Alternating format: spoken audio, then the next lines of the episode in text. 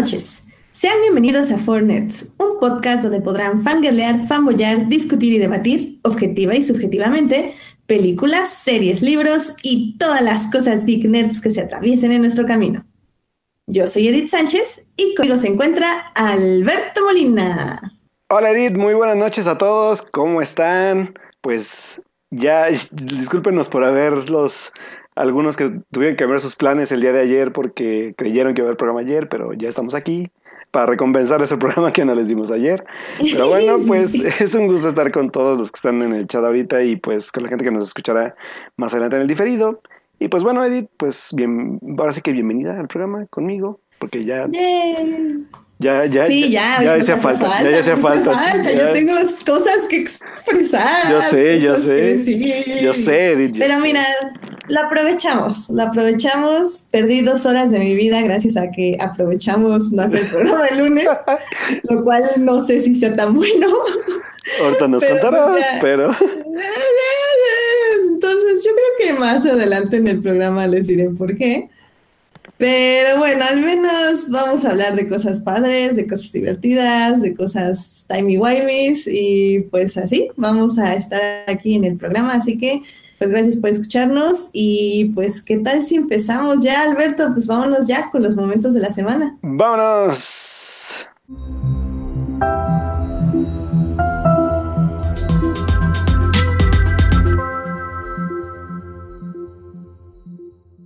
Pues tú, Alberto, ¿cuál fue tu momento de la semana? Híjole, pues la verdad es que mi momento de la semana me lo han hecho estos videitos de los Bongo Cat, que son unos videos animados que se están haciendo para Facebook y creo que también para otras redes sociales. Eh, donde pues retoman algunas canciones como famositas o incluso de series de televisión o de películas o momentos de película, que es uno de, de mis favoritos que he visto estas semanas. Y que la verdad es que se me hace algo muy peculiar y muy creativo. Y pues solamente el simple hecho de ser gatitos tocando sus bongos y sus instrumentos para emular esas canciones, pues es una forma de relajarte después de un día pesado en el trabajo, ¿sabes? y sí, pues, sí, sí. Y la verdad es que, eh, pues, eh, les voy a dejar la página de Facebook donde pueden ver todos los que se han ido haciendo, pero la verdad es que ya, ya puedo incluso ya hacer mi, mi top 5 de los mejores que he visto hasta el momento. Y pues uno de ellos que es como el primerísimo que me ha gustado muchísimo, que es este como recreación de la escena clásica de Whiplash del lanzamiento de la silla, donde además el gatito, en lugar de tocar pues la canción que se suele tocar en la película cuando, cuando el maestro le está regañando al chavo este que, que not, not quite my tempo, toca una cancioncita de Super Mario World del Super Nintendo y eso hace al video más épico aún, ¿saben? Es muy chistoso, muy relajante verlo. Y pues bueno, además de eso van a encontrar un buen más. Ahí, eh, yo me he encontrado uno de, que usa el tema de Naruto, otro que usa este el tema de, eh, de que es de... Ah, el que baila la máscara en la película. También, ese es muy divertido. Hay muchos muy interesantes que pueden checar y que se van a reír mucho. Y recientemente, de hecho, hicieron uno de, de toda la escena inaugural del Rey León. Así que también lo pueden ver ahí en, en, su página de Facebook. Y pues se los dejo ahí para que pues se desestresen un rato viéndolo, se diviertan si tienen un día un poco ajetreado, están enojados. Pues les va a servir un poco también como terapia ocupacional para que distraigan su mente en algo divertido y algo que los relaje. No, pues sí, suena muy bien. La verdad es que uno de esos gatos me llegó accidentalmente por WhatsApp en un este, ¿cómo se dice? En un, en un grupo de la familia y sí, la verdad estuvo bastante chistoso, no, no esperaba nada y fue como, ¡Wow! Está chido. sí, es muy bueno, la verdad. Sí, véanlo, se los vamos a dejar ahí en la página, lo prometo. Excelente. Um, pues mi momento de la semana, la verdad es que no es tan bonito. Yo creo que si, si deciden ver nuestros momentos de la semana, deberían ver primero el mío y luego el de Alberto. Okay. Nada más como para que se alegren un poco esta miserable existencia de vida que tenemos. yeah, y es no que, eh, sí, digo, como digo, este, yo ya creo que ya lo he dicho en Twitter, pero bueno, para el, o no sé si lo he dicho aquí. Pero bueno, yo soy muy fan de Amanda Palmer, quien es una artista, cantante, este, compositora, escritora. Amanda Palmer es todo en esta vida. Todo lo que tenga que ver con arte, ella lo es. es hasta performance, o sea, hace performance, no, es, es increíble y además es una hermosa persona. Y esto lo digo porque yo la conocí y es súper hermosa. Em, es también, bueno, para quienes mm, la puedan relacionar un poquito más, al menos como su físico, por si la han visto, es la esposa de Neil Gaiman. Y, bueno, pues obviamente Neil Gaiman, pues sí, o sea, no pueden ser una pareja más perfecta. Eh, el punto es que Amanda Palmer eh, tiene, desde hace ya mucho tiempo, es una persona, una cantante que ya no está con una disquera, porque ella decide que las disqueras, este, pues te, te encasillan y te limitan mucho. Entonces ella decide irse a esta plataforma de Patreon, donde básicamente miles de personas le damos dinero cada mes para que siga haciendo arte. Y es la manera en que desde hace varios años ha financiado absolutamente todo lo que ella hace. Y la verdad es como súper increíble y hace muchísimas cosas y todas son muy interesantes. De hecho, hay algunas que ni siquiera puedo ver porque saca y saca y saca cosas. Entonces, eh, la verdad es que vale mucho la pena eh, ser su Patreon por si les interesa. Eh, pues, checar ahí su página, les las dejo ahí en nuestra página para que lo vean. Y pues básicamente la semana pasada, el 5 de octubre, sacó un video que hizo junto con Jasmine Power. Eh, el video se llama Mr. Weinstein, I Will See You Now. Y la verdad es que es un video, sí, de seis minutos, dura seis minutos, pero a la fregas es súper poderoso, es muy fuerte. La verdad es que verlo y oír la letra y saber lo que están diciendo estas dos artistas en la canción es muy, muy fuerte. Eh, básicamente están contando la historia de las personas que fueron, bueno, las mujeres que fueron violadas por Weinstein y por miles de Weinsteins más que existen en la industria o en el mundo. Eh, toda la letra es acerca del punto de vista de los sentimientos de la persona que va a ser violada, que está siendo violada y cómo sobrevive a esa violación. Eh, y al final es como, tiene esta, este coro que dice básicamente, estoy yo escribiendo esto y esto nunca pasó. Y, lo repiten, estoy escribiendo, pero esto nunca pasó. Estoy escribiendo, pero esto nunca pasó. Que es justamente como este, eh, este, no es dilema, esta, este punto de la sociedad de que es, o sea, te estoy diciendo que esto me pasó y no me crees, o sea, me estás diciendo que nunca pasó. Entonces, eso está con todo lo que sufre una víctima de violación y al final lo que tienen que poner y aún así que no les crean. Pues yo creo que también hablamos también un poco de este tipo de cosas y de temas y cómo también pues hay alguna forma de protestar contra ello, ¿no? Y que creo que es importante que haya este tipo de materiales también. Sí, y es lo que ella dice, más que nada hicieron este video y que fue, ella lo dice, muy desgastante y muy traumático en cierta forma, pero que para ella dice que es necesario porque si algo hacen los artistas es el arte de su tiempo, porque evidentemente el artista y su arte no pueden estar separados. ¿Eh? ¿Eh? ¿Eh? este, y ella es lo que dice, o sea, yo voy a hacer un arte que en este momento le hable a la gente sobre lo que está pasando y sobre todo que le hable a las víctimas y que sepan, bueno, a las sobrevivientes y que sepan que no están solas, que es lo más importante. Y pues sí, son muy, muy fuertes. La verdad es que eh, vale la pena que lo vean. Eh, como digo, sí, sí, sí pega en el corazón y, llega un punto que sí pega muy fuerte, pero, pero está muy padre. Véanlo y nos comentan qué les pareció. Va, va, me late. Bueno, pues ¿te parece si ya sin tanto contratiempo nos vamos a las noticias de la semana? Sí, disculpen, ya vi que era lo que pasaba, pero ya está arreglado, no volverá a pasar en este programa. pues vámonos a las noticias. Vámonos. Vámonos. Noticias de la semana. Eventos. Trailers. Hashtag no vean trailers. Chismes. En, Nerds. Muy bien, pues, ¿qué tenemos esta semana de noticias, Alberto? Pues ay, tenemos muchas cosas importantes y interesantes, pero la primera de ellas, que fue la que me llamó la atención esta tarde, fue pues la revelación de la primera imagen de Ruby Rose como eh, Batgirl. No sé si ya la pudiste ver, Edith. Sí la vi, pero no tengo comentarios. No tienes comentarios. no. La verdad es que a, a mí me sorprendió bastante. Yo esperaba como, ya sabes, el- ese tipo como de cambios de, de como de, de trajes y todo, pero la neta es que yo lo vi bastante bien y se ve bien, bueno, para mí. No sé si este, en base a lo que tú has visto en la parte como de, de todo este universo en la tele de- del, DCU, pero a mí me gustó bastante, se ve bien, eh, creo que fue una buena imagen, creo que ahora sí incluso no vi quejas de ningún lado. Entonces a mí me gustó bastante, estuvo bien. Y pues sí, quería preguntarte igual que te había parecido, pero creo que no tienes comentario alguno. O, o sea, mira, no tengo comentarios en el aspecto que, o sea, quiero ver cómo se ve en acción. O sea, un póster, sobre todo los de CW, son súper photoshopeados y siempre se ven demasiado producidos. Entonces, generalmente a mí los trajes me gustan mucho ya verlos en la serie, como, como actúan los actores en ellos.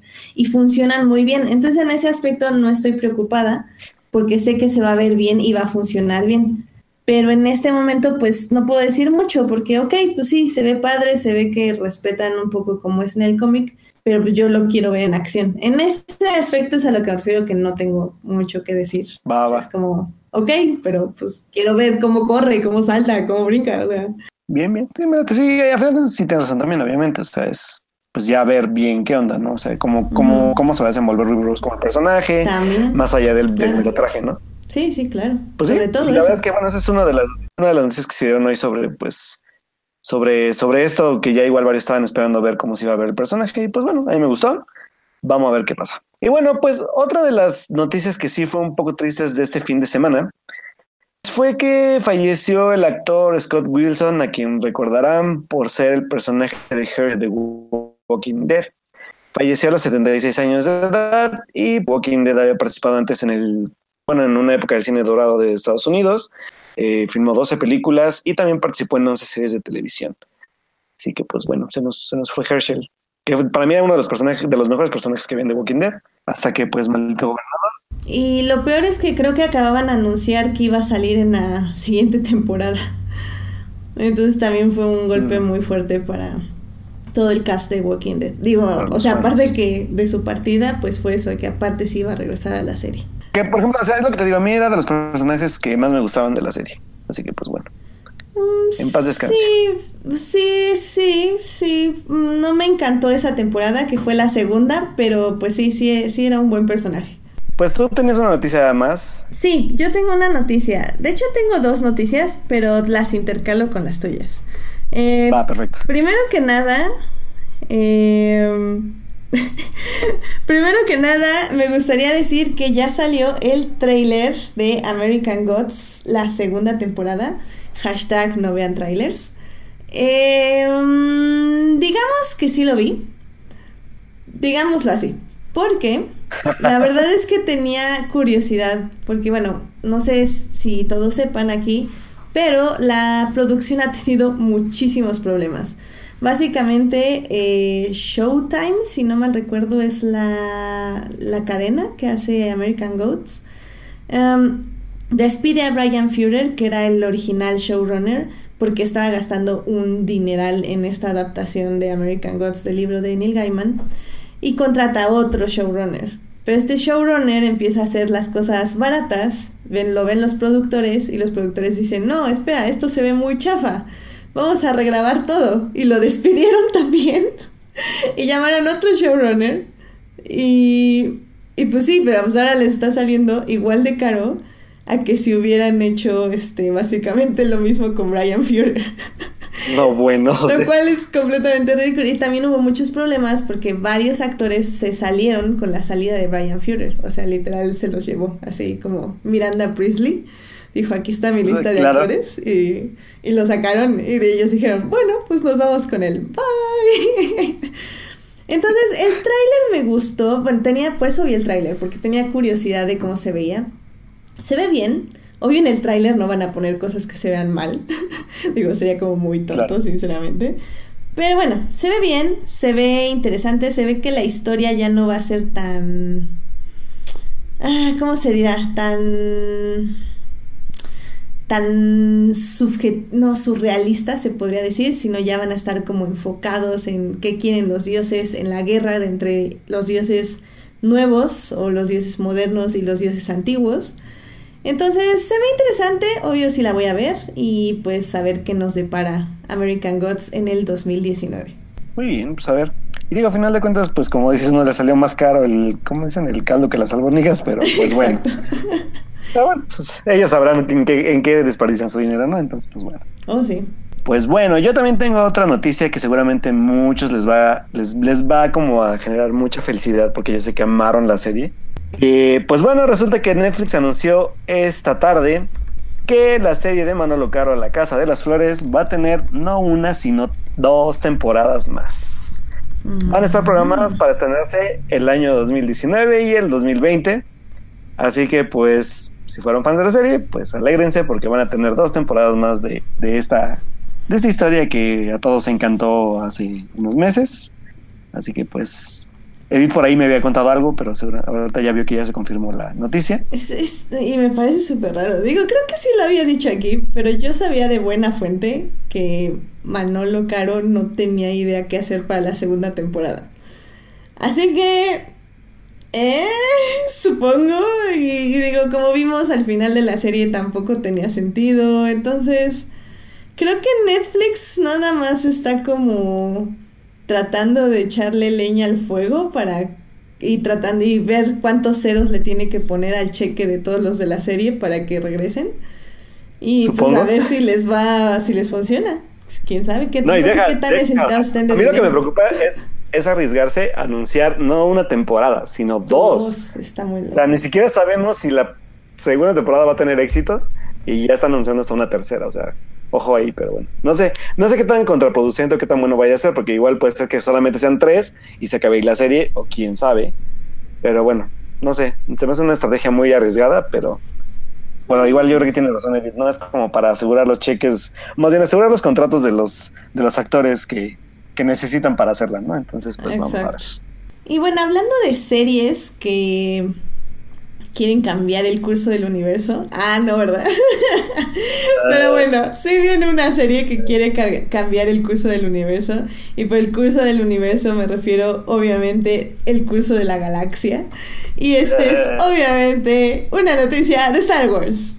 Ah, eh, John Favreau anunció en su cuenta de Instagram, si no mal recuerdo, y hubo un rollo porque lo anunció en una cuenta no verificada y luego lo tuvo que meter en su cuenta verificada y así todos estábamos como, si es, no es, ah, ¿qué pasa? Pero bueno, cuando por fin se anunció ya legalmente, bueno, oficialmente, eh, John Favreau anuncia la serie The Mandalorian, que es la nueva serie, más bien es la primera serie live action del universo de Star Wars. Y no solo anunció eso, sino que anunció la lista de directores que van a tener. Y la verdad es que todos estamos muy, muy emocionados, porque no solo Dave Filoni va a dirigir dos episodios que van a ser su primera serie live action que dirige, entonces va a ser muy interesante. Dave Filoni, para quienes no sepan, es básicamente el showrunner de The Clone Wars, de Rebels, y es como ahorita un poco la mano derecha de George Lucas en televisión. Entonces, bueno, al menos en televisión animada. Entonces va a ser como, oh my god, Dave Filoni, what the fuck. Eh, eh, a, eso sí, a eso sí le entro. A eso sí le entro. Sí, va a estar, va a estar muy padre. También va a dirigir Rick Famuyiwa. Este, que, bueno, no lo conocemos por muchas cosas de televisión, pero bueno, también, eh, y esta es también una gran noticia, va a, va tenemos nuestra primera directora en Star Wars, por qué hemos tardado tanto tiempo, nadie nunca lo entenderá. Pero bueno, Deborah Chow va a dirigir dos episodios de esta serie. Eh, Deborah Chow ha dirigido eh, episodios de series como Iron Fist, Fear the Walking Dead, Jessica Jones, Lost in Space, Snowfall, Very Cold Soul y The Man in the High Castle, por si alguien necesitaba ver su filmografía. y pues se anunció también que el octavo episodio va a ser dirigido por Taika Waititi lo cual mm. pues también va a estar un poco interesante, no sé qué signifique. Algo extraño, pero bueno. Pero pues bueno, va a estar muy, muy interesante. Eh, obviamente eh, va a ser, bueno, más bien esta serie va a estar colocada justo después del regreso del Jedi. Eh, no va a salir Boba Fett, o al menos no está confirmado. Lo cual a mí, pues la verdad me alegra porque me interesan más los mandalorianos que Boba Fett, sinceramente. Pues, si quieres puedo leerles el, el, el, este, la sinopsis. La sinopsis que... ¿Vas? Adelante. Uh -huh. Pues bueno, según lo filtrado, bueno, lo ha anunciado por, la, bueno, en la cuenta de John Favreau, en la sinopsis que nos dan es, después de las historias de Django y Boba Fett, otro guerrero emerge en el universo de Star Wars. The Mandalorian se sitúa después de la caída del imperio y antes del el surgimiento de la Primera Orden. Vamos a seguir las aventuras de un, pues, gunfighter o de un, ¿cómo se diría? Un pistolero solitario que se encuentra fuera de la galaxia y que ahora también, pues, responde a la autoridad de la Nueva República. Esa es la sinopsis que nos dan.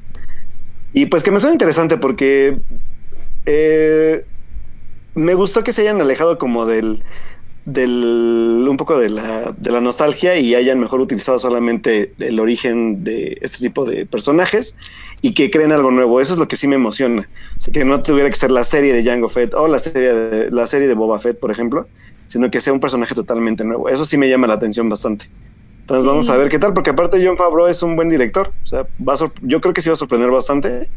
No sé si haya hecho algo en televisión antes, no sé si tengamos ese dato, pero creo que según yo no. Según yo tampoco. Entonces va a estar interesante también ver cómo. A final de cuentas ya sabemos que, que la parte como de, de, inversión ya en televisión ya, ya está siendo un poco más alta. Entonces vamos a ver cuánto también va a ser el límite creativo para la serie. En efectos, en, en sets, en vestuario. Entonces todo eso va a estar bastante interesante ver cómo, cómo se va a solucionar ya cuando se ve el producto final. Y pues sobre todo la lista que dijo hoy de directores, que también es pues peculiar, podría decirlo yo. Y ver también cuál va a ser el tono de la serie en sí, porque también siendo Dave Filoni conocemos que, que es un es un como showrunner que también le apuesta no tanto a sí un poco a la ciudad de sus personajes, pero también le mete un poco de humor. Eh, es, es muy emotivo. Entonces creo que también tenerlo en los primeros episodios va a ser como una buena forma de establecer el tono de la serie en sí, de, de, lo que se va a hacer, ¿no? Sí, la verdad es que va a ser muy interesante. Yo, yo ya quiero ver The Mandalorian. Y bueno, obviamente también hablaremos un poquito nada más del momento de la semana de Edgar Pérez, porque ya nos dijo que su momento de la semana ah, claro. fue Star Wars Resistance. Eh, el otro momento de la semana que mencionó lo perdí porque estaba en el chat y me cambié de chat. Pero sé que van a revivir una serie. No sé si tuviste su momento de la semana, Alberto. Si ahorita Edgar nos lo puede compartir de nuevo porque yo per lo perdí en el chat. Pero es una serie que al parecer era producida por Nicolas Cage. Muy raro. La verdad nunca había escuchado de, Edgar, de ella, Edgar, pero investigar eso. Dresden Flies. Des sí. Dresden Flies. Files. Ah. Esa, esa, esa, no la había escuchado, pero, o sea, bueno, creo que sí, pero nunca he visto de qué trata. Sí, no. Pero bueno, por si alguien reconoce la serie, al parecer se va se va a renovar o va a volver a ver otra serie, al parecer. Entonces, ahí cuéntenos o cu hablen con Edgar, que al parecer está muy emocionado. pues vamos a ver qué tal y, y, pues verla igual y podría servir para volver a entrar a esa serie que a lo mejor muchos no conocen y que pues estaría chido ver, ¿no? Exacto. Sí, Edgar, algún día te vamos a invitar para que nos cuentes de eso. Muy bien. Y bueno, ahorita que estamos hablando también de series y de otras cosas que, que se están arriesgando a hacer ya en este tipo de universos tan amplios, pues ya sabes que se va a digo, ¿qué, qué, qué, qué película se va a convertir ahora en serie de televisión para Netflix, Edith? Uh, ¿Narnia? Sí. Ah, yes, le atiné. Le atinó, sí. Las crónicas de Narnia ahora se van a convertir en una serie para Netflix. Y pues Pero según eh. yo todavía no dicen si va a ser serie o película, ¿no? Como que no, no saben qué hacer con ello. Según yo sí es serie. ¿Sí? Ok. Por la, por la información que tengo, según es serie. Mm. Entonces, pues bueno, digo, Dani se quedó muy abandonado después de que cambió de, de estudios y ya no la quisieron seguir y perdió, el, perdió la moda. Pero bueno, creo que sería un buen momento como para retomarla y pues ver si pueden hacer algo más interesante en televisión. Igual algo que también dé tiempo para para construir mejor a sus personajes o todo el universo que, le, que les faltó ver, ¿no? Entonces. Mm, sí, pues... creo que, mira, hay algo, creo que de hecho lo mencionaron en nuestro podcast amigo Crónicas del Multiverso. Eh, ellos decían que Narnia en general es difícil y yo estoy de acuerdo con ellos. Eh, no leí todos los libros, leí como dos nada más. Pero Narnia es difícil de adaptar. Una, porque es súper mega cristiana católica. O sea, es una alegoría 100% a la Biblia. Y dos, sus personajes no, o sea, de libro a libro no es como, no está como linkeado, sino como son libros como en tiempos separados. O sea, no es como, no sé, este, serie de eventos desafortunados de Lemony Snicket, que un libro sigue al otro y al otro. O sea, es, es difícil como hacer una adaptación porque sus personajes no, no, no son tan seriados, se podría decir. Entonces, bueno, pues a ver si qué tal le funciona a Netflix. La verdad yo estoy muchísimo más interesada por The Golden Compass, que va a ser de la BBC, pero bueno, pues a ver qué pasa. Pues sí, vamos a ver qué tal digo. Hay que darle el beneficio de la duda y pues ya estaremos hablando cuando se estrene de ella. Sí. Ah, yo tengo también otra noticia, que de hecho Edgar me lo recordó hace ratito, que es Perdón, es que estaba leyendo Edgar que sí, efectivamente está de acuerdo conmigo de que Narnia es una evangelización de la Iglesia Católica. y curiosamente, The Golden Compass es todo lo contrario. Pero bueno. Yay, exacto. Pero bueno, eh, retrocediendo un poco a los no a la, a la sección hashtag no vean trailers, salió también el tráiler de la serie Good Omens, que también es otro libro del gran autor Neil Gaiman, quien está supervisando mucho más de cerca esta serie que que la serie que hizo anteriormente, que es American Gods. En esta sí él tuvo varios créditos, creo que ya de productor y escritor, si no estoy muy mal informado, si no les estoy como inventando cosas. Pero el punto es que en esta sí tuvo mucha más participación. Eh, la verdad es que lo tuve que ver porque, una, porque ya leí el libro. Oila, oila. Es que, es que ya leí el libro, el libro es increíble, lo tienen que leer, es súper chiquito. ¿Y eso te dio derecho a ver el trailer? Claro que sí. el libro es muy chiquito, lo encuentran literalmente en 100 pesos en Amazon, o sea, y físico. Pues, por favor, por favor, necesitan leerlo. Eh, como bien me está recordando Edgar, eh, los escritores son Neil Gaiman y Terry Pratchett, que bueno, es un escritor muy, muy bueno. Eh, creo que se dedicaba como un poquito más como a la comedia, corríjanme si no me equivoco, corríjanme si me equivoco. falleció eh, pero bueno, Neil Gaiman es el que ahorita está como promoviendo y así.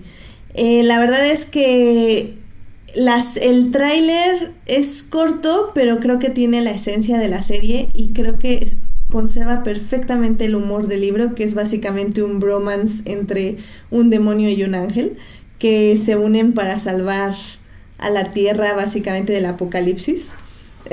porque les gusta mucho la Tierra. Entonces, como, no, como nuestros este, jefes quieren destruir la Tierra y a nosotros nos encanta esta Tierra. ¿Qué vamos a hacer? Subir fuerzas y salvarla.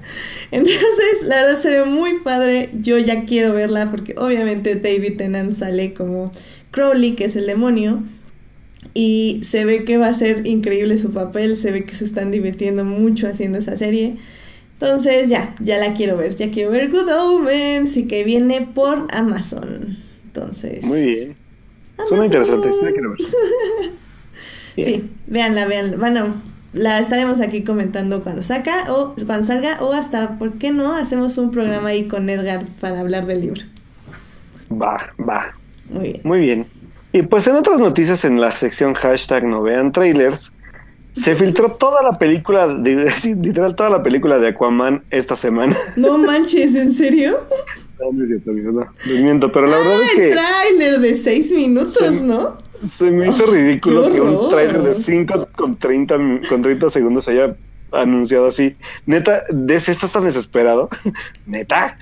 Sí, no es mucho. La verdad es que mostró demasiado, o sea, muestra dos secuencias de persecución y pues igual un poco de lo que ya hemos visto en los otros trailers, pero le, metieron un poco a eso. No sé qué quieren lograr con ello. No sé si ya están desconfiando del producto, si o quieren ser o creen que no están mostrando nada. No tengo ni la menor idea, pero neta cinco minutos de trailer es no, o sea, no. Aunque hayan mostrado secuencias, o sea, una secuencia completa, no, no se me hace como como una buena estrategia, pero pues vamos a ver. A final de cuentas, por lo menos a mí Aquaman me llama la atención por el director, que es James Wan, entonces Sí, sí, sí, igual. ese es el único beneficio de la verdad que yo le podré dar.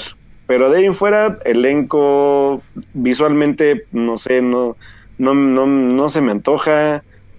Pero bueno, vamos a ver. Digo, la verdad es que espero que no sea una, el anuncio de, una, de, un- de la crónica de una muerte anunciada en taquilla de la película, que no creo, porque puede causar un poco de, de curiosidad a los fans, pero aún así, no sé, no sé. Tengo mis dudas, la verdad. Sí, digo, obvio, yo no lo vi. Ese sí no lo iba a ver, obviamente. Sí bueno, quiero sí, ver la película porque tengo mucha curiosidad, pero hasta ahí, la verdad es que... eh. Sí, pero cinco minutos sí se pasaron. No, cinco minutos ya es... No, o sea, cinco minutos. Sí, o sea, tiene, lo que tiene de extra sí es una secuencia, pues podría decir, no completa, pero sí bastante, bastante como revelada. Que igual y no sé qué tanto aporte o, o no a la trama, pero aún así verla ya es como de, ah, o sea, mataron la, una de sus mejores partes en un tráiler, entonces, pues bueno. Qué triste. La neta es que entre más vayan haciendo eso, peor de, de pocas ganas que nos dan a nosotros de verla, ¿verdad? Pero bueno. No, y sabes que lo, lo comentaba en Twitter porque fui a ver, cuando, cuando fui a ver Venom, yo estaba en mi celular cuando estaban pasando los trailers, porque hashtag no ven trailers, y sí, sí tenía como la conciencia que estaba el de, el de Fantastic Beasts 2, ¿no? Que tuvo Ajá. estas super revelaciones de la trama y del universo mágico y la fregada. Y sí, o sea, me sorprendí mucho porque había sala llena y, to- y pasó algo, no supe nunca qué fue, pero todo se fue como... ¡Ah! Y yo así como... O sea, ok. O sea, entiendo que quieras revelar cosas, pero... O sea, le quitas... O sea, ¿qué pasa? No, no sé, tal vez me estoy oyendo como muy conservadora, pero es como... Yo pienso que es mucho mejor ver la película, sorprender a tu audiencia en la película y que hablen de ello después, porque, o sea, aquí que te puede traer es como, no manches, mira, en el tráiler está la revelación, oh, sí, veamos el tráiler, tráiler, tráiler. Y, y en lugar de que cuando ves la película es como, oh, mira, hay una revelación, ve a ver la película, taquilla, taquilla, taquilla. O sea, yo pienso que sería mucho más favorable para una película tener sus revelaciones durante la película y que se pase la voz de ver la película a que pase la voz de ver el tráiler. Pero bueno, soy yo, yo no trabajo en una distribuidora y al parecer yo no entiendo nada. Pero Pues, bueno, bueno. en fin. Pues sí, la verdad es que es mercadotecnia, pero bueno, pues Warner es Warner y, y pues bueno, está, está un poco desesperado la verdad Warner con este tipo de temas de las de las franquicias que, que le toca explotar un poco porque pues digamos que ahora solo tiene pues ya DC y tiene a DC en un estado muy muy muy malo y pues a Harry Potter que está en un estado como que no sabe si va a jalar bien o no. Así que bueno, pues sí, entiendo también un poco la desesperación de los de los ejecutivos de, de Warner, pero bueno, vamos a ver qué tal. Y pues bueno, Edith, ¿nos tengas otra noticia? No, yo ya eran las únicas noticias que tengo.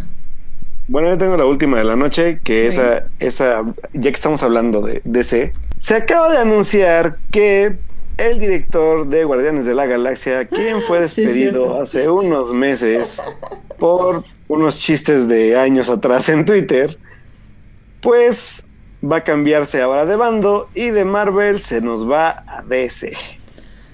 Pero. ¿a qué se nos va a DC? Se nos va a escribir la nueva película de Escuadrón Suicida porque resulta que también aparte de todo, creo que la película está planeada para hacer una nueva película, ni siquiera va a estar como ligada a la película que habíamos visto hace, que fueron dos años. Sí, creo, sí. Con la ganadora del Oscar, por favor. Obviously, obviously. Y qué bueno, está raro, pero aparte de todo, también DC tiene el ojo puesto en él para que no solamente la escriba, sino que también la vaya a dirigir. Así que Pues mira, Vamos a ver de algún lado hay que ganarse el pan, digo yo. Pues sí, la verdad es que sí. Y, y- y que fíjate que, que, que está interesante la elección porque me resulta muy obvia. O sea, a final de cuentas, Sí, un equipo. eh, el equipo de Outcast que Exacto, exacto. nadie quiere es, como muy similar a lo que ya había hecho. Entonces creo que es muy obvio el, el que sea él el que vaya a tomar el proyecto. Lo que sí me llama la atención es que vaya a ser como un tipo de reboot. Pero bueno, vamos a ver. O sea, más bien es como ver qué, qué va a ser. Y al final de cuentas es lo que yo decía cuando anunció DC este cambio de DCU a DC, ¿qué es? ¿Universos? Ah, sí, whatever. Cambia cada cinco minutos. Sí, pero me refiero a esto, o sea, porque ya, ya cambiando un poco el concepto de que no es un universo, sino más bien pueden ser muchos universos, pues un reboot entonces ya no se nada alocado. Entonces vamos a ver también si le van a dar un, un, re- un re- una renovación a toda la historia de ellos, de todos los personajes, pero lo que también llama la atención es si va a haber un recast en, en esta película. Sí, sobre todo porque Will Smith sí, sí estaba muy feliz con su papel y así. Y él sí tenía, creo que hasta estaba así con el cheque en la mano para seguir haciendo cosas de su personaje. Entonces, es. pues sí, sería como interesante ver si logran un acuerdo y pues hasta una de esas la paga Will Smith. ¿Por qué no? ¿Mm? Puede ser, ¿por qué no? ¿Eh? Algo que, que, que también va dentro de nuestra sección querida de hashtag no trailers. Ajá. Lo que sí se liberó y que me emocionó muchísimo fue el trailer de Sabrina. ¡Uh! se ve bien Ah, chido. sí, es cierto. No lo el vi. trailer de Sabrina, yo sí lo vi, se ve buenísima la serie, la neta. No, manches. Na- o sea, obviamente nada, nada que ver con, con la serie de los 90, pero la neta es que el concepto está muy, muy interesante. O sea, e- está, eh, de hecho me llama la atención que ponen que son de los, creo que productores de Riverdale, Sí, claro. que va a ser como este tipo de teenage eh, comedy muy oscura, que va como por ese mood, pero a la vez también el, el diseño de producción, esta niña, ¿cómo se llama? La de Mad Men. Ay, se me fue el nombre, eh, algo de... No, no. recuerdo. Bueno, ella, se me fue el nombre, tiene un nombre un poco extraño, pero la neta de lo poco que se ve de lo que actúa, la chamaca ha crecido bastante como actriz, ¿eh? O sea, y de hecho era muy buena en Mad Men. O sea, la verdad es un- era uno de mis personajes favoritos. Y acá va, ha crecido bastante en actuación, entonces se ve que va a estar. Pues va a ser una buena oportunidad para ella para crecer como actriz. Eso sí me llama bastante la atención. Ver qué, qué, puede aportar este, a, pues a un como a un nuevo concepto del personaje de Sabrina, ¿no? Porque hay que recordar que Sabrina con Melissa John Hart pues era una, una, una brujita más fresca, más este, pues más, más inocentona. Y aquí es totalmente lo opuesto. Eso va a estar bastante interesante. Se llama Kiernan Spika. Ship, Ship- Ship- Shipka. Shipka, ¿no? Shipka. Shipka o algo así. Shipka. Sí, la verdad es que se ve bastante bien. El tráiler antoja mucho la serie. Y pues ya casi se estrena. Se estrena en. No, Que en mal 15 recuerdo, días, creo, ¿no? Sí, Eh. yo no la voy a poder ver. Yay, hasta como inicios de noviembre.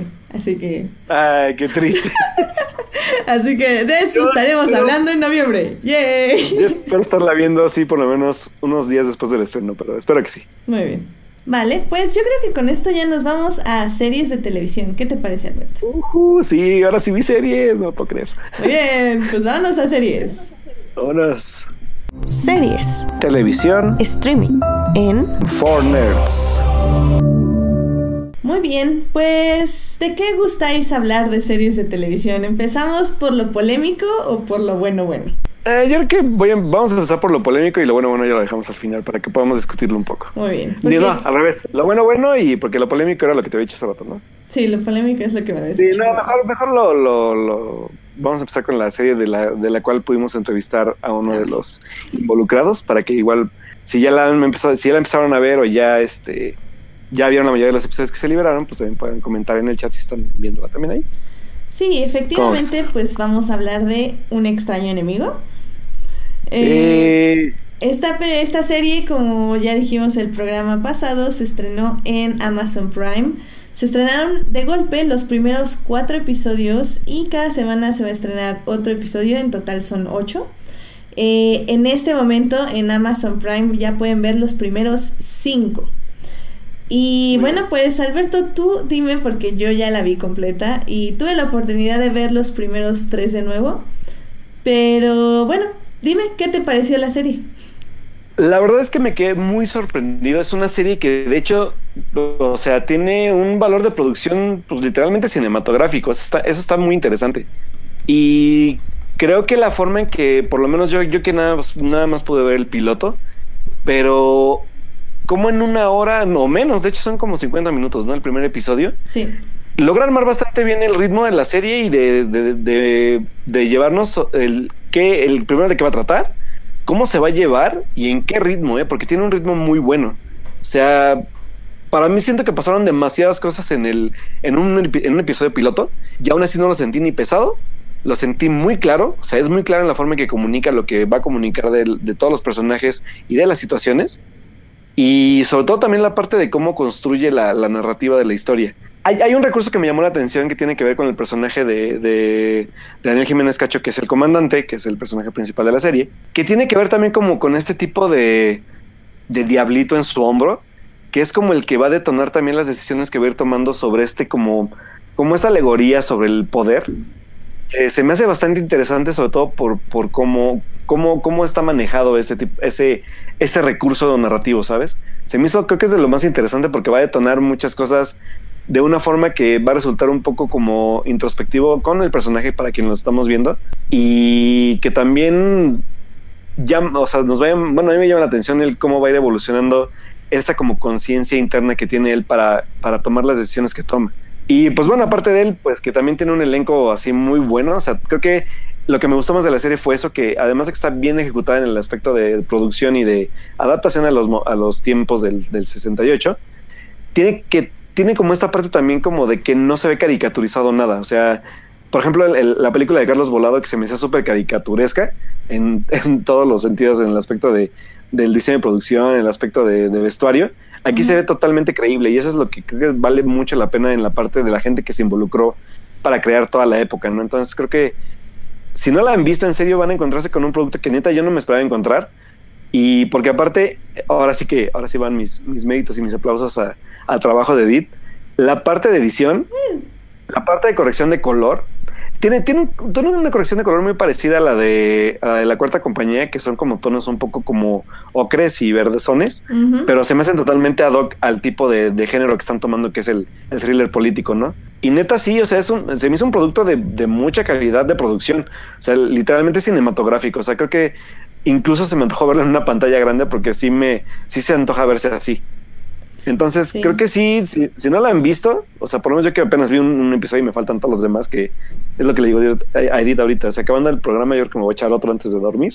Porque está, está, me, me dejó bastante picado la serie. O sea, tiene, es, es, esto de lo que nos hablaba, este, nos hablaba el, el entrevistado la semana pasada, de, de, esta teoría loca, ¿no? De, de, cómo inició este movimiento y que no sea nada descabellado, ¿eh? Nada descabellado. Sí, qué bueno que te gustó mucho, Alberto. Eh, sí, está muy padre. Sí, la verdad, no voy a decir más. Eh, me gustaría que te pongas al día ya para discutirla más con spoilers. Lo que sí voy a decir es que ahorita es un perfecto momento para que la empiecen a ver, porque el quinto episodio es literalmente, termina como la boda roja. Eh, para quienes no hayan visto ahorita Un extraño enemigo, todos los episodios terminan con una canción eh, de los Rolling Stones, o sea, una canción clásica. Y justo el quinto episodio termina sin canción. Entonces, para que se imaginen lo que pasa. o lo que no pasa, quién sabe. Entonces, no sé. Y, y, es muy ad hoc. Sí, no, es, es muy sí. ad hoc que no haya música en ese quinto episodio. Y creo que es uno de los más fuertes. Creo que el inicio de ese o del cuarto es como súper violento, el inicio.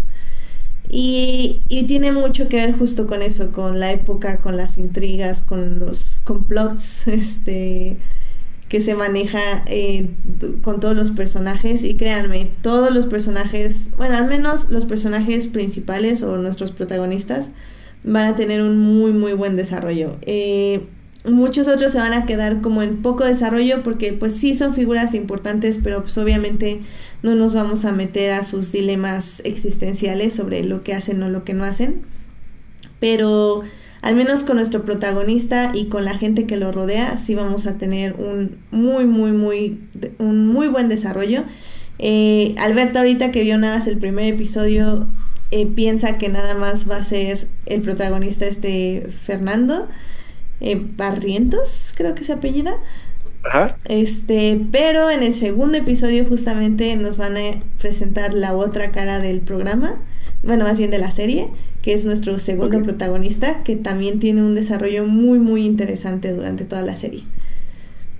De mientras el de él está muy bueno, y aparte, sí. ¿sabes qué tiene? Que el guion está muy bien escrito, ¿eh? Sí, está muy bien escrito. Sí, sí, sí. Mucho, mucho el guion. Está muy padre. La neta sí que felicidades a todo el equipo que, que participó y también, pues, que se haya aventado Gabriel a hacer un guion tan polémico, porque sí está polémico el asunto. ¿eh? Sí, pero está chido, está padre. Sí, sí está, está muy padre, la neta. Sí, y aparte, yo también, pues, ¿qué puedo decir? También me, me gusta mucho como el género de thriller político. Eh, Y que sobre todo que esté bien construido como este, ¿no? Entonces, sí, la neta, vean, vale, vale muchísimo la pena, véanla. Y neta se van a encontrar con un producto de neta de altura cinematográfica, no, no de, no de serie, de, de serie de televisión. ¿eh? O sea, sí, sí me sorprendió bastante. muy bien, sí, sí, sí. Uy. ¿Y aplaudiste, Alberto? Obviously, Eso, chihuahua. claro que sí aplaudí. Muy bien. Pues bueno, pues yo creo que de extraño enemigo pues ya no podemos decir más. Eh, me gustaría comentarla contigo cuando acabe la serie, ¿qué te parece? Va, me parece Sí, perfecto. yo creo que va a ser como en tres semanas más o menos. Va, me apuro y ya, la acabo para, para sufrir un poco también ese episodio que dices tú, que seguramente sí me va a dejar traumado. Sí, Ya me conozco. está muy fuerte. Pero bueno, ya, ya hablaremos de ello. Ahora Va, va. vamos con la serie polémica. ¿What? Sí, what? Y agárrense, porque déjenme decirles que no quiero que golpeen a Alberto, ¿eh? pero va a haber polémica. Va a haber- Va a haber polémica. Y bueno, pues vamos a hablar nada más y nada menos que del primer episodio de Doctor Who de su onceava temporada que se estrenó este domingo. Eh, como les dije la semana pasada, tuvo estreno en cines, tuvo estreno en la, este, en la plataforma online llamada Crackle, que pudieron ver ahí el episodio gratis, el primer episodio gratis. Y pues bueno, eh, tuvo su estreno en todo el mundo. Eh, al menos mi Twitter no estuvo tan plagado de Doctor Who, pero mi Tumblr sí. Entonces, si me siguen en Tumblr, ahí tuvieron mucho spam de Doctor Who. Y pues bueno, vamos. Quiero saber tu opinión, Alberto. Mm, un poco porque obviamente pues yo me puedo autodecir joven. Algo. Claro. Y, y me gustaría saber justo eso, la opinión de alguien que, bueno, tú en sí ya habías visto Doctor Who, pero ahorita fue hace mucho tiempo, entonces voy a contarte como que nunca habías visto Doctor Who. Entonces quiero saber como tu Va. opinión sobre, sobre lo que viste en este episodio. Me me va a ser un poco difícil porque a final de cuentas sí me quedó un poco grabada, como dicen ustedes, los Jubians, que a final de cuentas tu primer doctor es, es el primer doctor que ves y, y puede que te enamores o no de él. Pero hay algo que me pareció muy peculiar que pese a, los años que han pasado entre la temporada que vi, que de hecho fue la primera con, si no me acuerdo, es David Tennant, no, No, viste No, la con de este- Eccleston. con Eccleston, sí, perdón. Y la de ahorita con, con, con Jodie Whittaker, el cambio de producción sí es radical, o sea, eso sí lo puedo decir. sí. O sea, de, de, de, de una que vi a otra, pues obviamente sí es muy radical en muchas cosas, en producción, en, en aspectos visuales, en muchas cosas. Eso me gustó bastante. La cosa aquí es que creo que, que es mi problema con Doctor Who, que, que es como con lo que, no, no que me disguste, sino con lo que trata de luchar, que siento que Doctor Who se me, se me hace, en, en, aspecto narrativo, se me hace muy irregular. ¿A qué me refiero con esto? Eh, me gustan los personajes, tienen cada uno su toque y su misión y el objetivo de cada episodio. Pero siento que como que los episodios de Doctor Who en general, hasta ahorita de todo lo que he visto, porque por ejemplo del otro vi toda la serie, bueno, toda la temporada completa y de, de este apenas el primero que veo, pero me encontré con lo mismo. Que son como, como altas y bajas un poco en el aspecto de ritmo. La, cuando, o sea, por ejemplo, cuando empieza el episodio y que aparece ya como la doctora tal cual, porque también empezamos con esa primera historia de los, de los ahora de los nuevos acompañantes, que se toma su tiempo, se toma su tiempo hasta que llega a aparecer la doctora, y de ahí empezamos con la aventura, ¿no? Entonces empieza esta aventura, pero en lo que investigamos de qué trata, en lo que vemos de qué va, siento que más bien aquí mi pesar con el primer episodio de esta temporada, creo que fueron los acompañantes en sí, porque siento que están muy desangelados a mi parecer, a excepción de uno de ellos, y que lamentablemente ya no lo voy a volver a ver. Eso es lo que más me dolió un poco del episodio, porque dije, ese personaje me gustó y me lo quitan en poco tiempo, ¿no? Eh, entonces, no sé, fue como, no, no me disgustó el episodio, pero siento como que para hacer un primer episodio de una temporada con una nueva doctora o con un nuevo doctor, una nueva regeneración, se me hizo como muy, como muy pasajero, ¿sabes? O sea, solo como que ayudó a replantear, bueno, a plantear ahora al personaje. Sí tuvo como, como que mostrar la esencia de, de ella en, un, en una hora de episodio y que lo hizo bastante bien. Creo que es una doctora muy, muy, como muy ¿cómo decirlo? Como muy, muy vivaracha se me hizo, o sea, como muy, Sí. muy, muy viva, o sea, es muy, Muy viva, es muy inteligente. Es, eh, y aparte es como muy, muy frenética, es como muy, sí, es mucha energía, es mucho todo. Y eso me gustó bastante, eso sí le da como un poco de poncha al ritmo. Eh, igual tiene como sus dos momentos memorables para mí, que es esta parte de, de cuando, cuando, cuando vemos el origen del nuevo, del nuevo, ¿qué es este? ¿Cómo llama esta cosa? De El- su ah, el desarmador, el desarmador. desatornillador sónico. el desatornillador, que la neta, wow, qué gran escena, la neta. Yo dije, wow, sí está muy chido que veamos como un origen nuevo. Eso me gustó bastante porque habla también un poco de, la habilidad del personaje. Eso estuvo muy padre. Y por otro lado, también esta parte como que contaba Edith, que a lo mejor yo no tuve como mucho tiempo de verlo con el otro doctor porque no me acuerdo mucho. Pero sí esta parte como del, del, del cuál es la misión del doctor en la Tierra. O por qué hace, o por qué defiende a, a- a los humanos o, los defiende de estos como tipo de invasiones, ¿no? que tiene que ver con un poco con, esta como, como, reconocer un poco la parte humana de, de las personas, de, de lo que viven, de lo que padecen. Entonces, esta parte como de construir la unión con los nuevos acompañantes, pues sí se toma también su tiempo en ese aspecto. Pero no sé, como que no me acabo de convencer. Siento que ella está como muy arriba de ellos. O sea, no siento que sean como, como muy, como que no hayan aportado mucho en el episodio de excepción de ese personaje que, que pues ya no vamos a ver. Pero sí me faltó algo en ese aspecto. Creo que más, ella no tuvo ninguna queja, más que más bien con los acompañantes. Y que creo que sí me va a pesar un poco, o espero por lo menos que ya como vaya pasando la temporada, vayan acoplándose más entre ellos. Pero sí los acompañantes fueron mi gran pretexto. Bueno, no mi gran, pero para, la, para el primer episodio. Híjole. Híjole. ¡ah! estirando. Porque, ojo, ojo, estirando. la- ojo, ojo, el, el antecedente de cada uno de ellos, sobre todo el de él, Ajá. que no recuerdo cómo se llama el chavo, Mm, Yo tampoco. sí tiene como sí tiene, tiene una construcción muy bonita, o sea, sí tiene una, una construcción como de, de cómo es él en sí. Porque de hecho la parte del video, pues obviamente de lo que esperábamos que fuera, no fue nada de lo que creíamos, pero aún así está padre porque habla un poco de, de esta humanidad interna de cada uno de ellos. Pero no sé, siento que me falta algo con ellos. O sea, a, a lo mejor la, la conexión que hice más bien al principio fue con ella, porque ella, al momento que llega y aparece, automáticamente se roba la escena rápido. Sí. Y eso es lo que obviamente también obviamente no iban a permitirle a ellos que lo hicieran porque pues tenía que brillar ella, yo lo sé. Pero no, no siento que hayan aportado demasiado a la- al conflicto, ¿sabes? Pero bueno, no sé, o sea, ya, ya, ya avanzará, pero creo que por lo menos ese fue mi gran pero ahorita, pero pues ya, ya veré cómo avanza. Y creo que lo que me preocupaba que era la doctora, la doctora ya a mí me encantó. Y sobre todo la escena final de, de, del cuando ya se tiene que ir estuvo buenísima, yo me reí mucho. Fue muy buena y también de, cuan- de cómo escoge su, sobre todo la parte de cuando escoge su outfit, ¿eh? esa, esa parte es muy interesante. Sí, O sea, para escoger su outfit es muy buena. sí. o sea, el, mira. el, el- el qué sí, o sea, para mí el qué significó, cómo escoge ella su outfit en, en el aspecto de, de ser, pues, pues, como de, ah, pues eh, me regeneré ahora en una mujer, pero pues yo me quiero vestir así, ¿no? Entonces eso está bastante interesante. Sí, mira, eh, o sea, no, no, no, no te voy a golpear, no, todo tranquilo. no, la verdad es que entiendo perfectamente de dónde viene tu, tu crítica y creo que sí, tú no nos sirves, Alberto, para una reseña de un primerizo. Y te voy a decir Sí, por claro. qué. Claro. Cuando primero ves Doctor Who, tal vez fue hace mucho y no te acuerdas, pero el primer episodio que viste con Eccleston es exactamente igual a este. O sea, es como media hora, no, bueno, no es media hora, son como 15, 20 minutos de la vida del acompañante.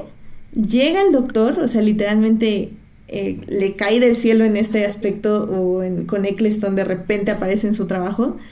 Y es como el acompañante se va involucrando en esta Con él, aventura sí. con el doctor. Sí, Lo sí. mismo pasa con Matt Smith. Creo que Matt Smith, de hecho, sí inicia un poco más primero con el doctor y luego ya nos vamos con la acompañante, que en este caso es Amy Pond.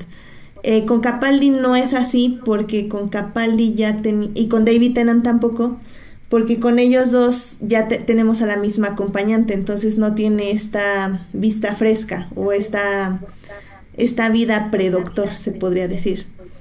Ok. Em, en ese aspecto yo contigo estoy de acuerdo, a mí también se me hizo algo pesado, pero creo que es por eso, de hecho le decía yo a mi hermana, es que a mí lo que más me pesó es que sobreexplica las cosas.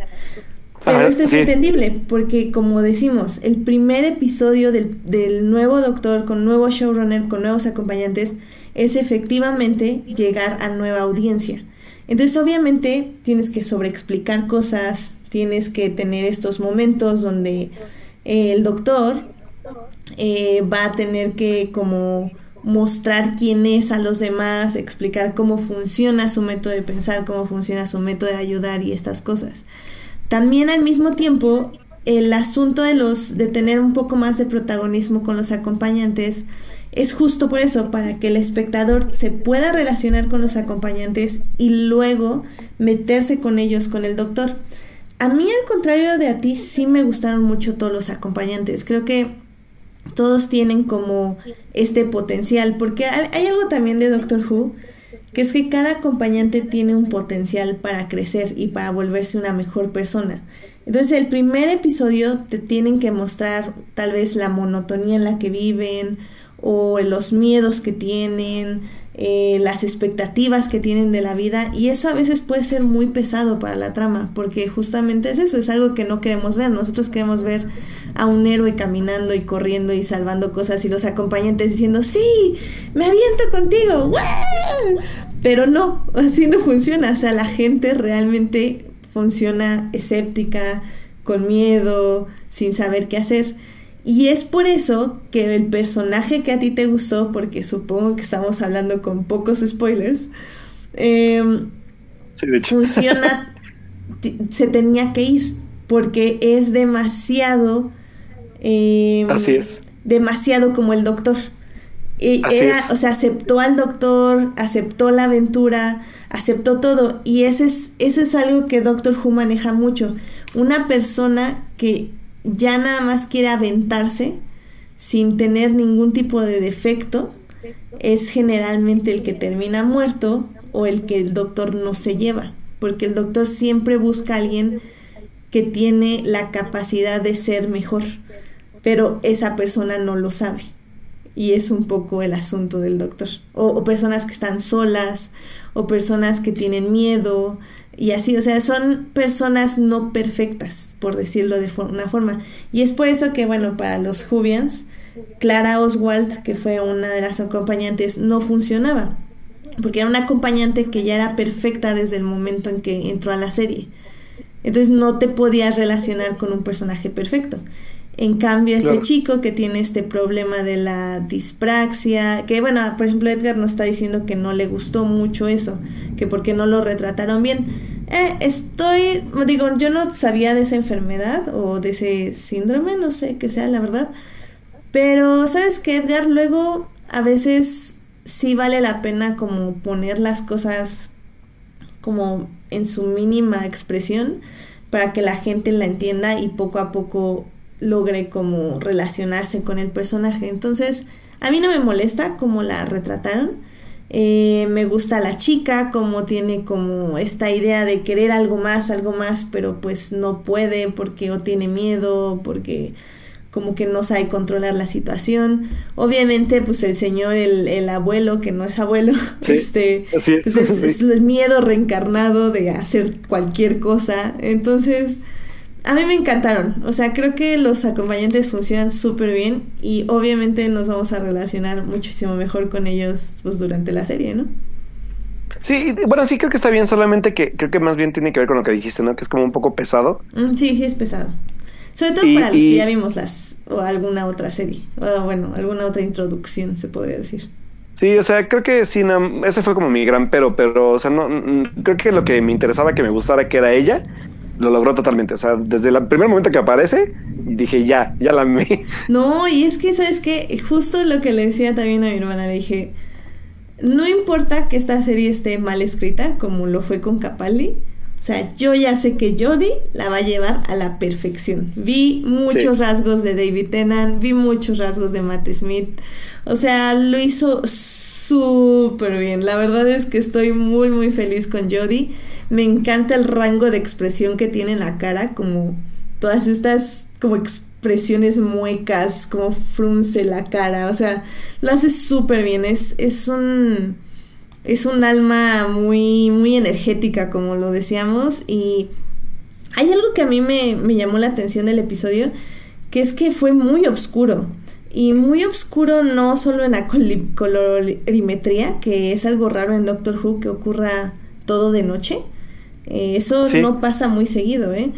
¿eh? Sino que también es un episodio que realmente fue muy aterrador. O sea, el monstruo fue así como... Sí, estaba muy... Esto lo están viendo niños de 10 años, what the fuck. Se ve muy, muy, muy loco. Y, y la música, que también es un nuevo músico, eh, eran en tonos muy bajos, muy como un... Sí, es cierto. Y eso lo hacía aún más oscura la trama. Y, y me llamó mucho la atención porque el balance que tuvo como esta trama oscura donde hubo mucha violencia y muchas personas muertas porque hubo muchos asesinatos durante el episodio. Oye, sí estuvo muy feo, ¿no? Sí, no, no. Y... Yo no, me, no, me, acordaba que, o sea, yo no me acuerdo que así fuera cuando yo vi el otro doctor. No, o sea, casi, o sea, sí, sí hay asesinatos en Doctor Who y hay muertes y casi siempre es por eso que el doctor tiende a ser luego muy agresivo porque justamente mientras más gente muera él es más violento y es cuando sus acompañantes tienen que decirle a ver, a ver, cálmate, o sea, sí está matando gente, pero nosotros no tenemos que ser igual que esa persona o ese ser. Eh, en este caso, creo que no funciona así, o sea, creo que nada te dan como que el monstruo es como tan aterrador como para que sepas que el doctor lo puede parar. O, o es tan aterrador y es tan violento al final porque puede, lo cual también es como súper aterrador el mensaje, es como no es un monstruo, es simplemente un tipo que por forma cobarde mata gente. Bueno, es un ser que de forma cobarde mata gente porque aparte está haciendo trampa y es como, chale, o sea, qué fuerte mensaje. O sea, la verdad es que este Chris Screamball va con todo, ¿eh? está muy cañón. Sí. Y, y, y, y, es el primer episodio aparte. Y es el primer episodio, es como, what the fuck. pero bueno, pero me gusta mucho el balance entre toda esta trama que es muy oscura, muy fuerte, con esta energía de Jodie y con todo lo que es la comedia. O sea, creo que se balancea muy bien. Sí, la neta sí. Eh, o sea, al final de cuentas lo que me preocupaba que era que me gustara ella. Dije, no, aquí ya no hay, no, o sea, no hay, no hay peros para ella, la neta. Sí, no, no, no hay ningún O sea, y, lo más chistoso es que desde, desde que aparece el los primeros cinco segundos, lo primero que dice, lo primero que hace es como de ja, ja, ja, qué divertido. Y ya, ahí te quedaste. Sí. sabes que, es, que es un, va a ser un personaje muy vivaz, muy, muy como que tiene todo a la punta de la lengua para decirlo. No sé, o sea, me, me hace muy bueno. Aparte también esta interacción que tuvo con el, con el señor, con el, que es el, el como el abuelito. Ajá, sí, sí también es muy buena, ¿eh? sabe responder muy bien. Es, muy espontánea. es, lo es muy espontánea, sí, sí, sí, es eso. Sí. La verdad me gustó bastante.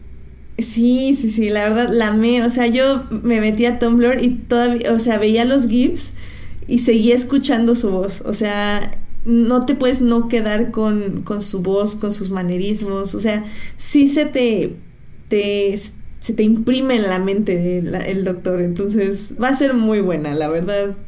Ya, o sea, al menos por ella yo ya no temo. O sea, ya me dan miedo los guiones, pero, pero pues ya, o sea, la verdad ella lo va a hacer genial y, y si algo supimos es que Capaldi, que tuvo pésimos guiones, él sacó la serie él solito porque era un gran doctor. Entonces, ya no temo por nada, la verdad. sí.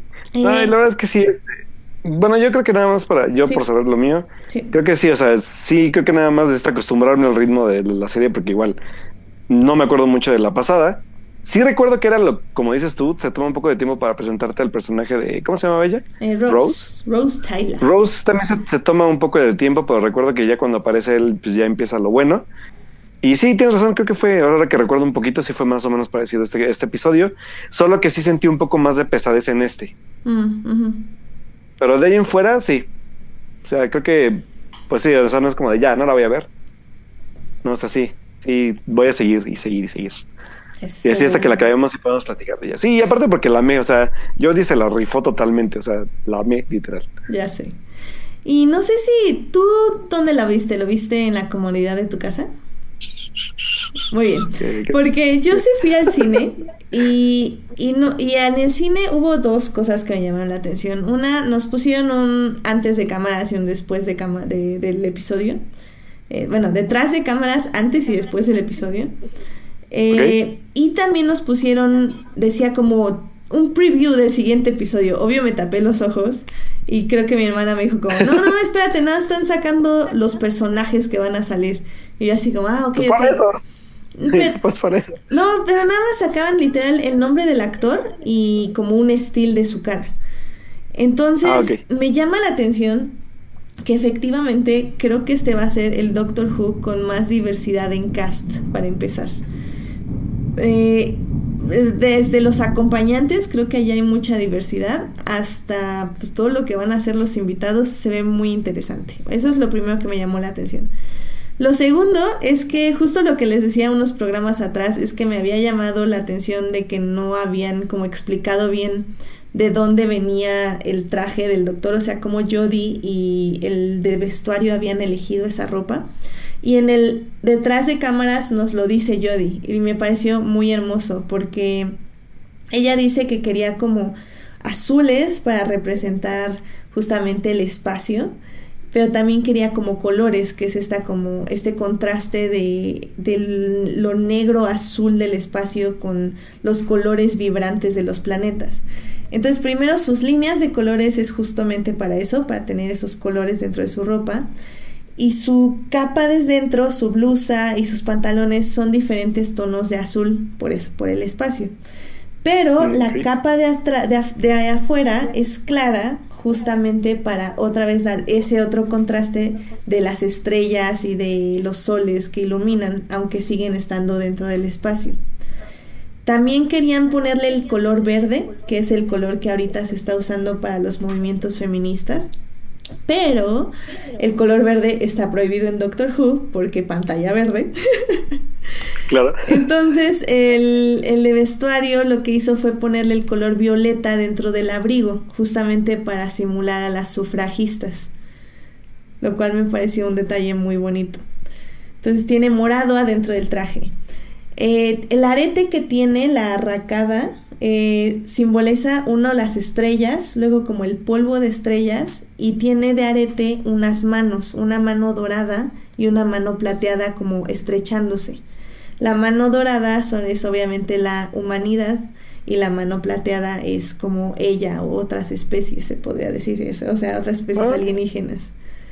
Entonces es, o sea, todo tiene un simbolismo. Las botas Obviamente son botas súper cómodas y dijo el de vestuario que tardó mucho en encontrarlas porque obviamente sabe que el doctor tiene que correr y correr y correr.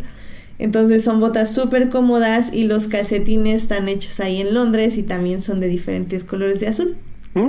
Pues para que lo sepan. Y también, casi siempre cuando cambiamos de showrunner, también cambiamos de forma de grabar los episodios, porque obviamente pues ya no tienen el estilo del showrunner.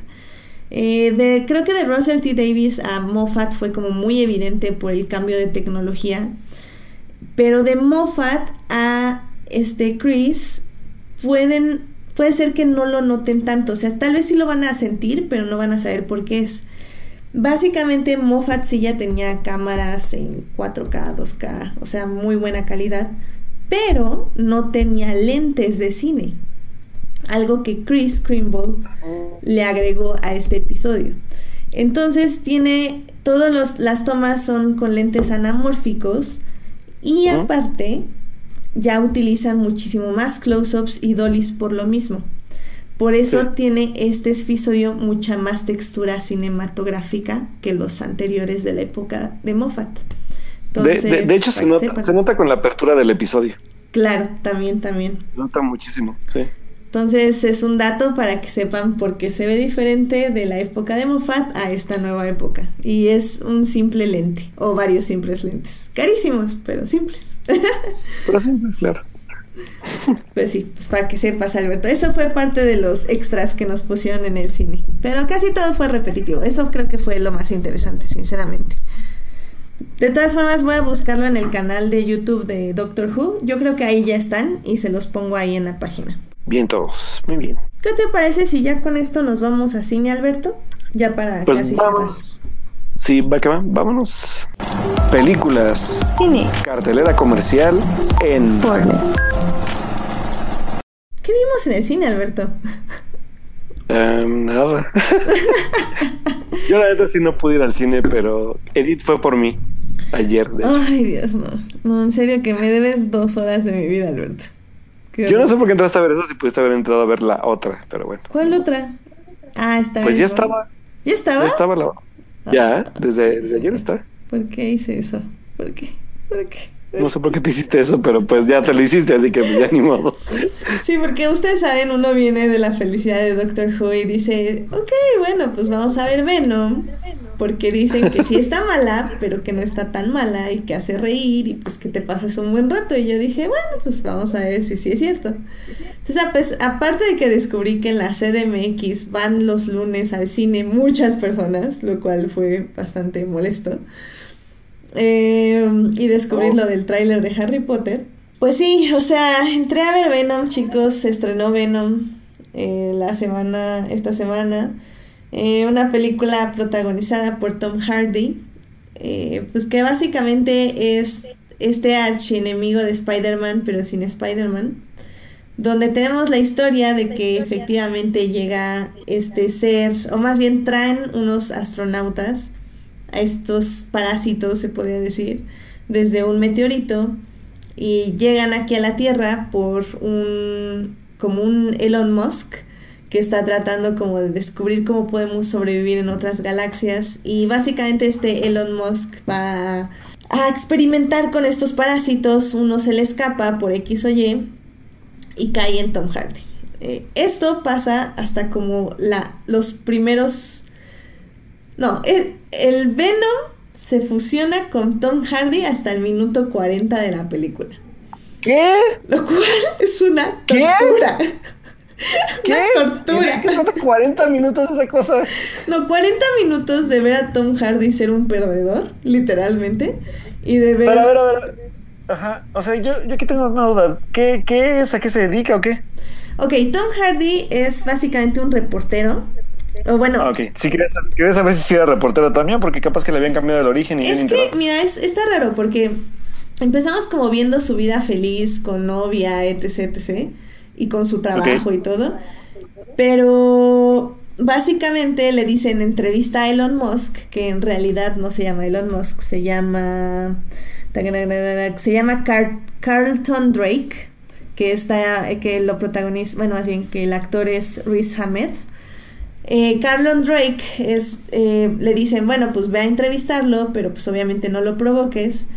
Eh, Eddie Brock, que se llama así el, el personaje de Tom Hardy, va a entrevistarlo, pero obviamente lo confronta por unos experimentos, porque sabe que su farmacéutica hace experimentos humanos y mata a la gente y a nadie le dice, etc. O sea, básicamente experimentos ilegales en humanos.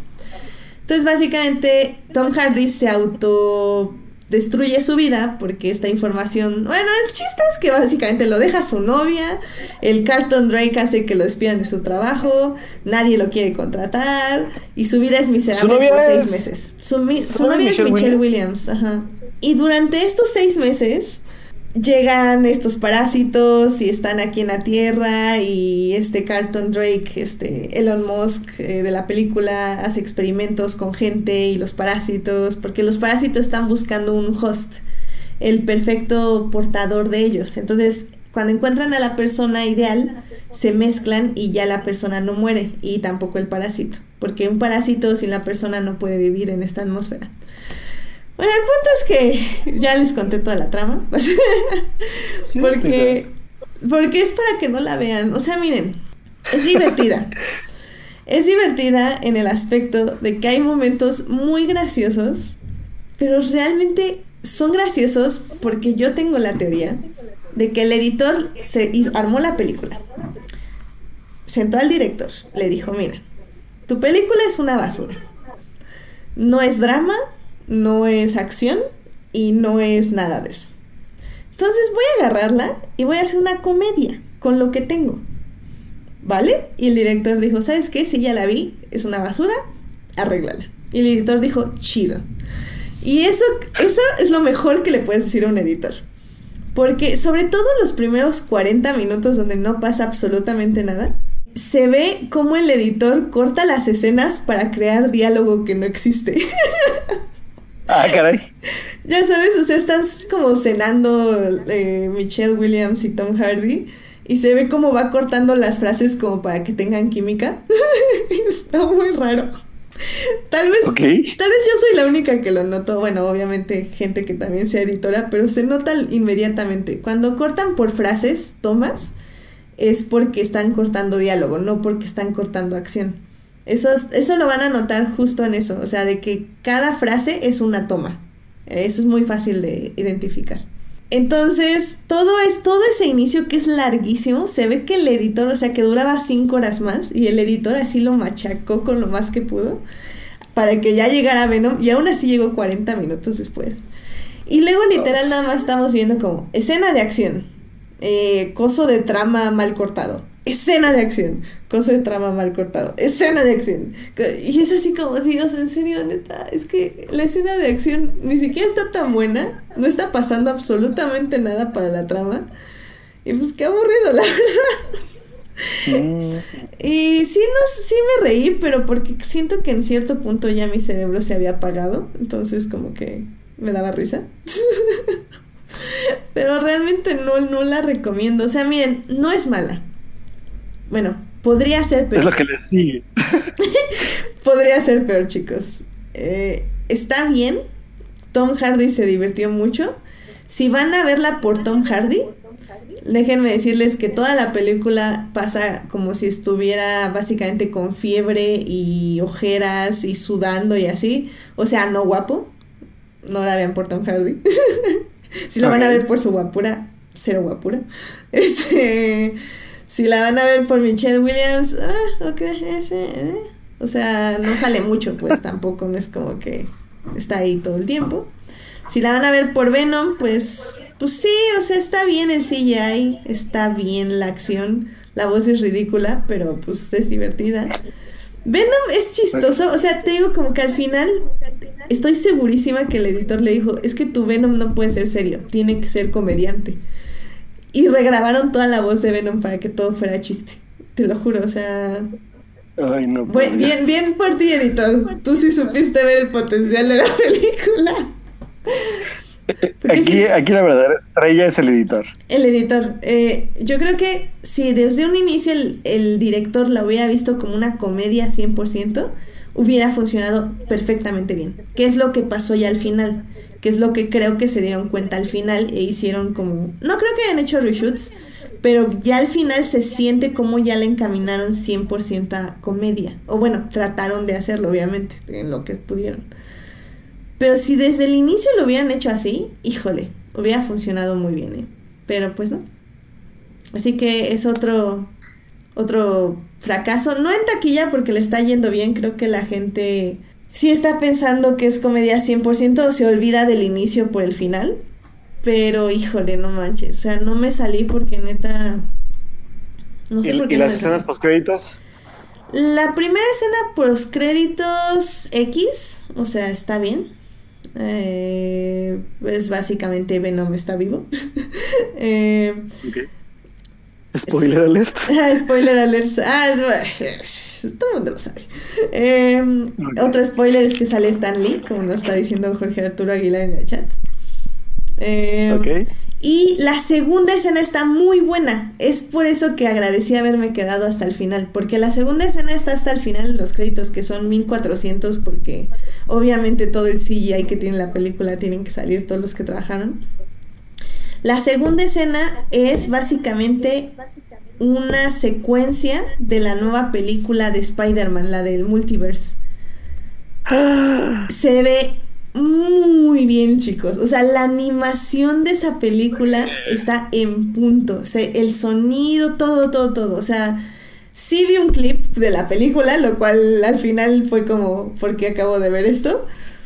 Pero híjole, me quitó el mal sabor de Venom y ya me quería yo aventar de la butaca más alta. Así que fue, fue como dije, wow, valió la pena para confirmarme que esta película de Spider-Man sí la tengo que ver en el cine. Muy bien, sí, yo también creo que yo le tengo bastantes ganas a esa película, entonces creo que solo iré a que me dejen pasar a ver ese pedazo de película y ya me salgo. Sí, es que sí, no manches, es que a la fría, no. Y Tom Hardy se divirtió, todos se divirtieron y. Ah, sí, ya, ya me acordé de la escena post créditos. Es que no me acordaba, pero eh, obviamente están apuntando para una secuela y por los nerds que estaban ahí se emocionaron mucho con el personaje que interpreta a Woody Harrelson, pero Ah, que eh, no sé yo quién es. Ah, bueno. Carnage. Yo no tengo idea. Entonces, fue yo fue Supongo que como- es Carnage. Si es, un simbiote más, debe ser Carnage. No, no, no, no, Sí, es Carnage es este, sí sale durante... Es que tiene que haber, o sea, en una película donde el malo es Venom, o sea, el, mal- el malo no podía ser Venom, es por eso que no funciona la película, porque al final del día el malo no puede ser Venom, entonces tiene que tener otro malo. Y Venom tiene que ser el bueno, o sea, dime dónde está la lógica en eso. Eh, Sí, creo que estuvo un poco mal manejada la historia, pero bueno. sí, un poco. Pero... eh, Entonces sale Carnage. No sé si es Carnage, es Woody Harrelson. A ver, no, Riot, que Riot es el, es el malo malo, que es otro simbiote. Ok. Carnage. no Ah, es que sé. supone que Carnage es uno rojito. Ah, no, es Cassidy, Cassidy, Cassidy. Ok. Muy bien. Aquí lo tengo, es algo Cassidy. Ay, ay, ay, puse mal a mi página. Pues sí, no, eh, es la escena extra, básicamente. Sale este cuatre Woody Harrelson como Ah, sí, Cle- ya, ya, ya. Cletus Cassidy. Ya dijo que Woody Harrelson dice, Edgar dice en el chat que Woody Harrelson dice eso. Ah, There Will Be Carnage. Ah, miren, gracias chicos. Es que, no, la verdad yo de Venom no sé absolutamente nada. Eh, pero bueno. procesa- debe ser Carnage porque es como el personaje que, que faltaría de los simbiotes. Ok. Bueno, pues la verdad es que... Que Edith, Le- Edith la odió, creo. Mira, no la odié, simplemente Perdí creo que dos ver horas una pared, ver una pared por dos horas hubiera sido más Divertido. divertido, la verdad. O sea, Yo no sé por qué no entraste a ver Star is Born. Yo no sé por qué no entraste. Y, y ¿sabes qué? Hace mucho que no me pasaba eso de apagar el cerebro en una película, pero así, así, apagarlo nada más por puro instinto de sobrevivencia. No Ok. sé, fue muy extraño. No quiero volverlo a repetir, Alberto. No me hagas eso, todos los programas tienen que ser el lunes. La, la- la iba, la iba a ver mañana, pero con estas recomendaciones que estás dando, no sé si verla, la verdad. Sí, estoy dando bastante. Mejor creo que voy a volver a ver Mamá Mía, no sé. Sí, no, tengo más ganas de ver Mamma Mía. y ahora ya, y no. Ah, ¿Por qué a mí? Miren. ¿Por qué ah, te hiciste? ¿Por qué me hiciste esto? Eh, Edgar Pérez ya nos está ex- explicando. El asesino se llama Cassidy, pero el simbiote que se le pega se llama Carnage. Oh. O sea, es Carnage, ah, pero Sí. esa, era mi, esa era mi, mi duda. Ah, no, Jupiter Ascending Muy me bien. gustó más, Edgar. Digo, perdón, es que estamos ya, creo que con las películas que hicieron que más se nos secara el cerebro. Ah, y ya, nada más, antes de acabar, eh, una advertencia a todos nuestros seguidores. Este viernes se estrena una película Ajá. que yo sé que no van a ir a ver, pero nada más para que se aseguren de que no la van a ver. Se llama Te juro que yo no fui. ¿Cómo se llama? Te juro que yo Yo no creo que fui. ya no fui. Eh, A ver, déjenme leerles, leerles, leerles los actores. Mauricio Ogman, María Aura y Ariadne Díaz. Dirigida por Joaquín Bisner. Editada en Final Cut tan mala. 10. Se va tan mala, tan mala.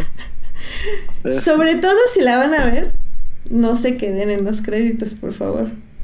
No les quiero decir nada, no se queden en los créditos. Para que aplaudan. No aplaudan, por favor.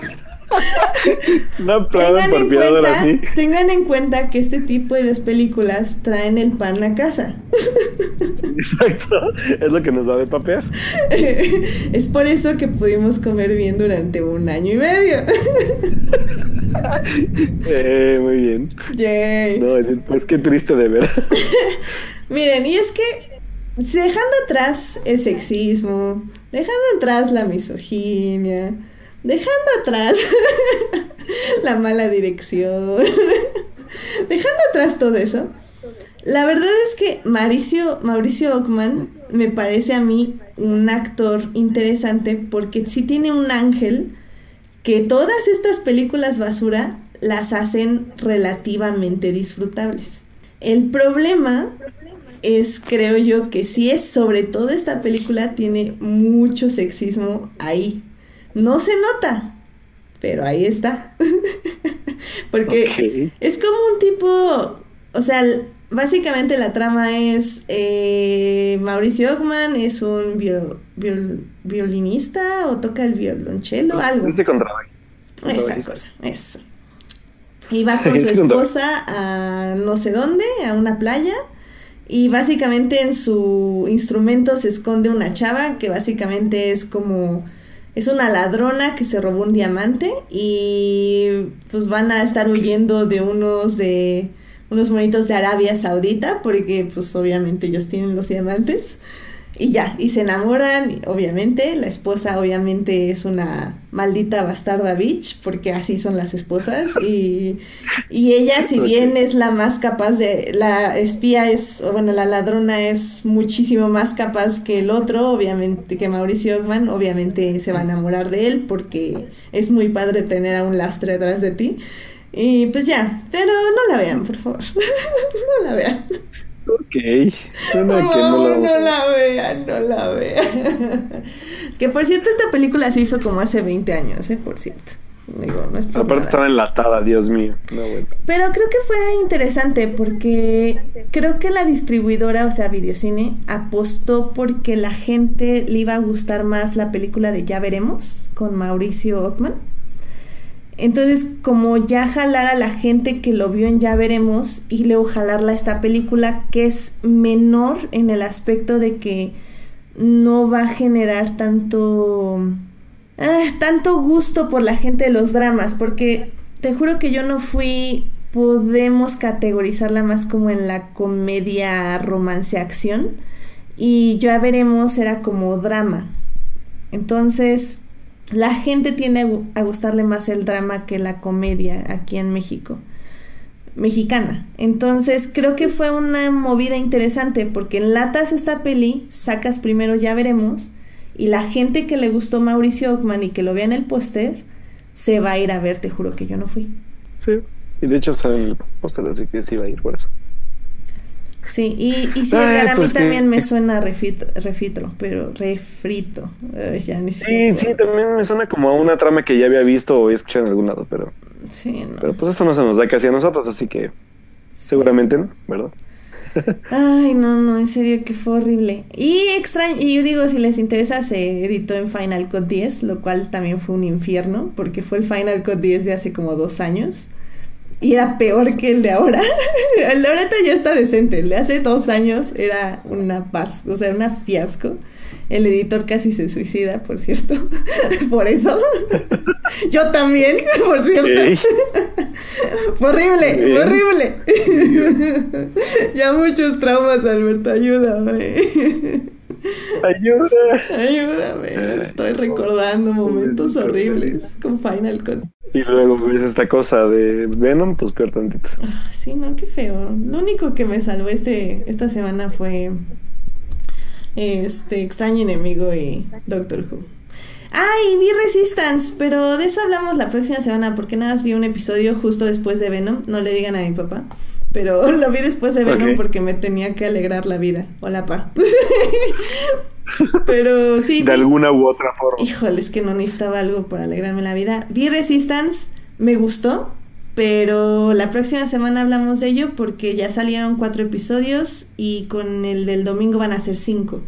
Entonces ya nos ya podemos hablar de los cinco primeros episodios de Resistance, pero yo creo que va a ser la siguiente semana. Va que va, me late. Y pues ya, eso es todo lo que tengo que decir yo de cine. Muy bien, así yo la neta les fallé en eso de cine, pero la próxima semana me, me desquito. Eso. Bueno, pues yo creo que con esto ya podemos terminar el programa.